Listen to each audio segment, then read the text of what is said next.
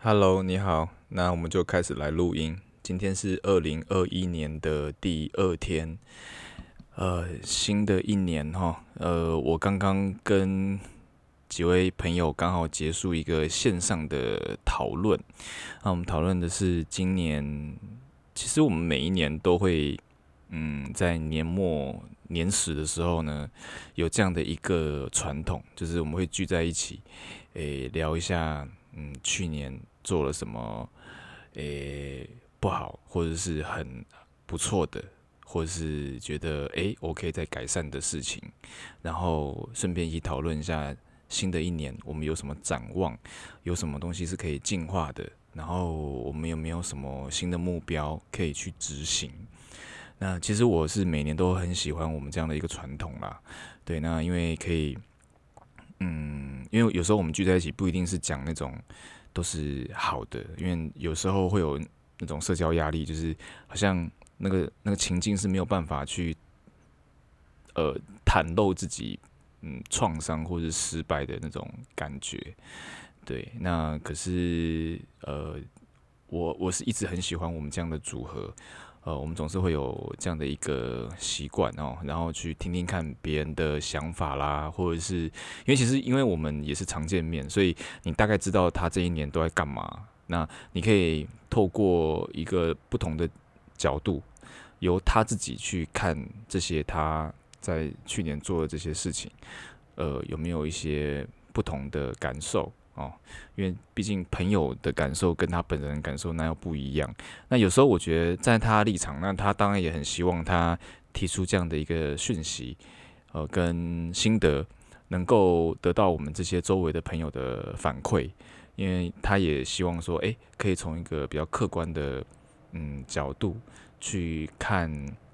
发生在自己身上的事情嘛。那我觉得这是一个很正向的交流。那我们每一年在这个年末年始放假的时候，都会抽空去讨论这个东西。那因为今年啊，我们今年就是也是东京疫情比较严重，所以呃，可以的话，我们都不太出门，顶多去一些人比较少一点的地方。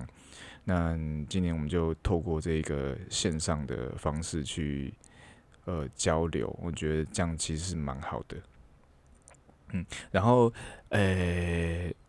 我其其实今天嗯没有想要去分享什么东西，主要是因为刚刚我们做完这个分享的线上的 meeting 吧，对不对？然后觉得嗯应该要开始来准备一下新的一年。的给你的内容，那对，其实我就随便讲一下好了，就是那天跨年的时候啊，诶，你们知道就是跨年的时候日本都在干嘛吗？可能就是看红白嘛，NHK 的红白或看综艺节目什么的。然后，嗯，我我是觉得随着年纪的增长啊，呃，跨年的模式就会变得比较不一样，它会。慢慢慢慢，每一年做一些微调，然后导致你开始整体去看十年前的你，然后在跨年的时候的活动，就会觉得哇，那天呐，那真的太累。我记得以前我上一集好像给你的留言有聊到说，就是年轻的时候可能都会去 bar，或者是去待在某个朋友家，或者是去一个就是二十四小时开到凌晨的店，然后就在那边。喝酒、唱歌啊，然后讲讲乐色话什么的。但我觉得到了大概三十岁后半吧，呃，开始会比较珍惜真的很深度的交流。然后，呃，像比如说跨年的时候，我们去看那个红白啊，其实觉得红白是蛮无聊。其实说实在，因为我自己第一个我是外国人，所以对那些歌手其实平常也没有在追什么。嗯，他们的偶像啊什么的，就是顶多知道那些比较资深的吧。嗯，那呃，在太老的，其实我也不太晓得。所以其实有时候看到那个脸书上，就是会有人说啊，今年的 NHK 就是真的很感动啊什么的，我都一点感觉都没有。反正我觉得其实日本的节目啊，他们都设计得很安全，就是它会有一个一定的框架，所谓日式的框架在那边，那不太去做一些。嗯，修正吧，是不是这样讲？那所以就是今年我们就是因为日本跟台湾有一个比较早一个小时的时差嘛，所以日本跨完年之后，其实就我觉得蛮平淡的，就是倒数完之后，然后大家就会说啊恭喜恭喜新年快乐啊什么的。但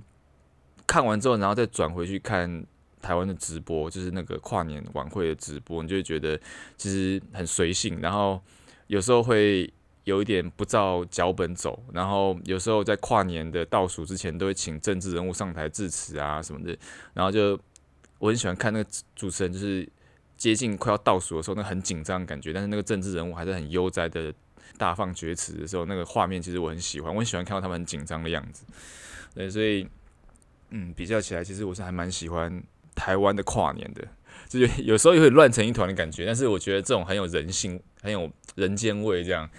对，那我觉得各各有所好啦。我觉得也也有人蛮喜欢日本的这种红白，每年都要看，然后会觉得嗯很有感触，一年一年这样成长嘛。那呃，今年跨年呢就是这样子很，我觉得是蛮充实、很扎实的度过。那也跟几个朋友在聊说，哎，以前大学的时候都怎么跨年啊？去回忆一些以以前事情，其实我觉得蛮好玩的。就是好像大家都 差不多，就是曾经有很中二的年代吧，对不对？就是用一些很嗯，小时候好像都要经历过这些事情，然后才会成长。那也因为那些小时候发生的事情，所以你就觉得哎，回忆起来就很有趣。对，就是如果小时候都没有经过一些很中二的跨年或者是一些事件的话，嗯，想想自己的人生好像也是蛮无聊的哈。另外，在这种新旧交替的时刻难免都会有，不管是对内或对外，我觉得人都会有一种仪式感，跟过去告别，然后迎接一个崭新的一年。这个时候就会开始对于过去这一年的总整理，然后呃有什么样的心得，嗯，都会看到发表在 Twitter 或者是自己的 SNS 上面。那当然也会最重要就是对于明年，就是新的一年的展望。呃，会想要尝试什么不同的事情啊，等等的。那我是觉得，其实有看到不同的朋友去表达他们分享他们自己的感受哦，跟新的目标，我觉得都很不错。感觉大家都对于今年二零二一年有更多想要做的事情。那我就觉得有时候看到，我就觉得，嗯，其实能够在一个新的年度去尝试一些。过去没有尝试过的事情，我觉得就是全新的尝试，我觉得就很好哦。就是学习一个新的语言也好哦，然后练习自己去上健身房，这个也是一个很不错的一个目标等等的。那呃，我会觉得就让我想起，就是我们在跨年的时候我们在讨论的。呃，我觉得所有的这个人生呢、啊、的最终，你想要达成的一个目标啊，都是靠一点一滴的打造出来的。我觉得“打造”这个动词就用得很好。那包括我觉得它可以活用在任何嗯想要做的事情身上。比如说，你想要交一个女朋友、男朋友，你想要有今年想要有一个对象，那必须打造这件事情。首先，你可能要让自己练习练习自己去 date，然后去。了解男女的动态啊，怎么互动啊？然后你要怎么样习惯跟异性说话啊？哦，那这就是一种打造。那对于人生上打造，你可能必须要去了解你自己在嗯中期或更长期，你想要嗯过怎么样的生活哦？那为了达成这样的生活，你可能必须要去阶段性的达成怎么样的任务？那这些东西都要靠自己去思考。那也许，呃，你接下来希望你在十年之后，你可以在呃另外一个国家，然后可以长期的生活，哦，或者是到当地去找工作。那也许你可能开始要准备你的语言，哦，然后你要开始去了解那一个国家的文化。那你可能要培养一个，嗯，当地可能比较。热门的工作技能。那如果你希望携伴侣一起过去的话，那也许你要去嗯提早跟你的伴侣沟通，或者是你要去寻找能够跟你一样嗯去享受这样生活的人哦。我只是举例啦，就随便讲讲。所以我觉得嗯整体来讲，我是很认同人生是需要靠打造，一点一滴打造出来的。而这个打造的前提啊，你必须要准备很多很多功课跟素材。那这个就是我们在做每一年的计划的时候啊，必须要去考量进去的。那我觉得整体来说，就是如何去设计自己的人生吧。我觉得，嗯，我很喜欢 “design” 这个字，就是去有规划的哦，然后你去设计自己的框架。也许到目前为止吧，你的生活可能出现了一些问题，或者是你有察觉到自己。呃，哪边需要去改善，或是更进化，甚至是需要去抛下的旧有的一些观念或习惯，那我觉得这些东西都是可以在这个新旧转换的时刻啊，去嗯给自己一个机会去做调整的地方吧。那另外在设定目标的时候啊，就要让我联想起。呃，曾经有聊过的一个东西哦，就是我很喜欢把人生当成一种呃 game，就是拿来做比喻。那我自己觉得这个不是什么负面的一个形容啊，我反而觉得这是一个嗯蛮好玩的，就你可以把想象成说，你人生一开始就是一个能力值都各方面能力值都非常低，但是呃每个人的因为天分跟基因不一样。啊，所以呃，有一些细微的技能啊，跟能力值可能会略有差异，但整体来说是非常非常低的。那你必须要靠受教育，然后你自己不断的去 input output，然后去获得一些特殊技能，然后你花时间在某一个领域，然后得到那一个领域的能力的提升，然后慢慢的随着时间的累积啊，然后打造出一个属于你自己。呃，有嗯个性的一个独特的一个角色，那我觉得这些都是要靠时间跟有时候靠一些资源，呃，去交换来的。那当然过程中你会嗯 呃，你就可以好比就是像在云端打游戏，所以你有时候过程中你会遇到伙伴，就是他也在打他自己人生的游戏。那这个时候呢，你们可以靠嗯。用心去交流啦，然后培养感情，然后变成呃朋友，然后变成伙伴，然后可能如果是异性的话，可能升级成夫妇吗？哦，伴侣就是一生的伴侣这样子。那这个时候呢，可能你们的能力值又可以互相共享，或者是他可以提供一些情报，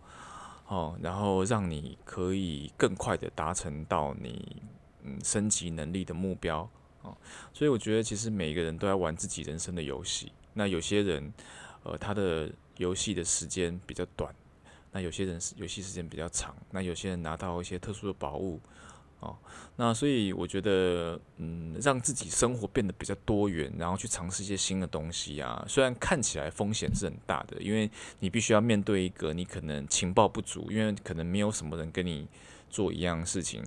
或者是说，你必须要面对，诶，这边的地图还没有打开，那前面是有什么东西，都是呃黑暗迷雾这样子，没有人走过这条路。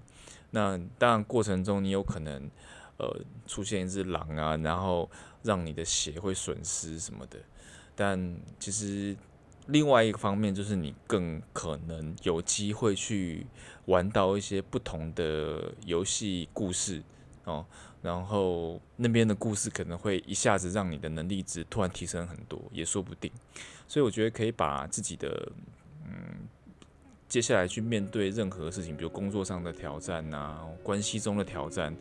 呃，或是你自己想要做的一些新的事情，都当成一种 game 去思考的话。啊，英文叫做 gamification。那我觉得这个东西其实我我很喜欢，就是游戏化这种设计这样子。对，那嗯，不要走火入魔啦，真的就是把它进入游戏里。但是我觉得可以用这种思维去面对不同的挑战。那如果有嗯不错结果，就当成一种奖励，奖励制度这样子，对自己一种某种程度上的一种鼓励也不错啊。所以我觉得嗯。这样思维其实也蛮好的，所以我觉得每一年每一年都会让自己成长一些些哦，然后累积起来啊，就会慢慢的朝你自己想要打造的人生的框架去移动哦。那这个我觉得就是一种嗯设定目标的一种思维吧。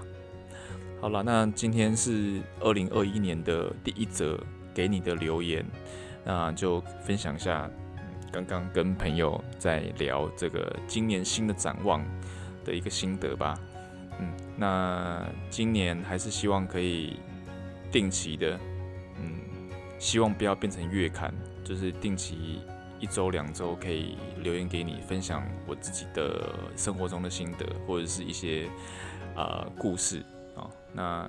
今年也，如果你觉得有什么样的想法，或者是你觉得嗯，我觉得你这边讲的不太对，那也欢迎可以留言给我。那我也蛮期待这种双向的互动的。其实我每次听到呃。你的留言啊，或者是就是文字给我的反馈，我都觉得嗯蛮开心的。我觉得满足。我觉得做这种自媒体啊，其实最满足的就是这种得到反馈的感觉啊。那我觉得嗯，这就是我们让我们在空中，我最常讲就是空中，在云端连成搭起一条线的一种工具吧。嗯，这是一个平台这样子。好啦，那就祝福你，呃，今年也可以慢慢的去达成自己的目标，然后尽可能多去尝试一些新的东西，我觉得蛮好的。然后认识一些新的朋友，认识一些新的人，然后去听听看别人的故事啊，然后他们的生活是一个怎么样的形态，呃，我觉得其实会是一个很好玩的事情。嗯，好了，那就先这样子，好，拜拜。